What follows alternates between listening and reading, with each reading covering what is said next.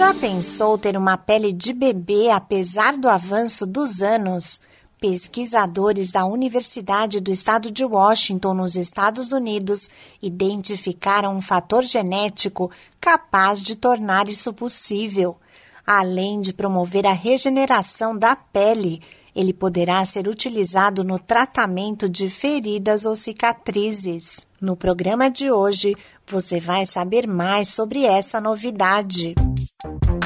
Eu sou a Sig Eichmeier e neste Saúde e Bem-Estar eu falo com o cirurgião plástico Mário Farinazo, que conta sobre a pesquisa norte-americana. Bom, esse é um estudo que surgiu a partir de uma observação importante e curiosa de que os bebês que foram tratados intraútero, ou seja, existem cirurgias que tratam é, o bebê ainda dentro do útero da mãe como umas falhas de fechamento da coluna, né, da, a gente chama de mielomeningocele, e que esses bebês, quando nasceram, não se observou cicatriz no local onde foi feita a cirurgia. Então, a partir daí, levantou-se a hipótese de que o feto, né, na fase de formação, ele teria alguma característica especial em relação à cicatrização que mais para frente seria perdida com o desenvolvimento. Para comprovar a teoria,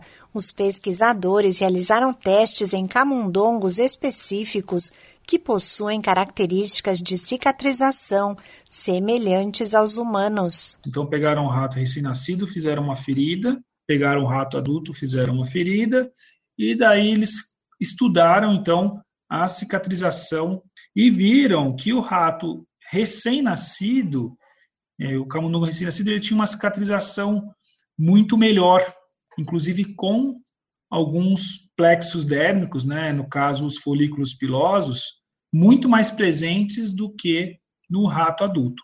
E daí eles foram avaliar por quê, tentar entender por que que isso acontecia. E daí foi quando se descobriu um fator, uma proteína específica e conseguiram então é, fazer a transcrição, fazer com que essa proteína fosse produzida no rato adulto, de forma que a cicatriz do rato adulto também melhorasse depois dessa modificação. A proteína que promove a regeneração foi encontrada na pele e só é produzida em recém-nascidos, como explica o cirurgião plástico Mário Farinazo.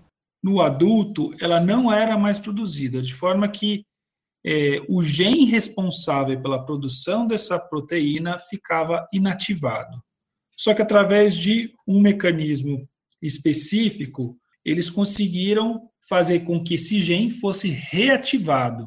E reativando esse gene, esse gene passou então a produzir essa proteína que teve a sua ação na, numa camada da pele, na derme papilífera, e essa derme papilífera ficou semelhante à derme papilífera do recém-nascido, com a capacidade, então, de você regenerar a pele, não só cicatrizar. O estudo sobre a ação da proteína na regeneração da pele ainda precisa avançar mais para que ela possa ser aplicada nas pessoas.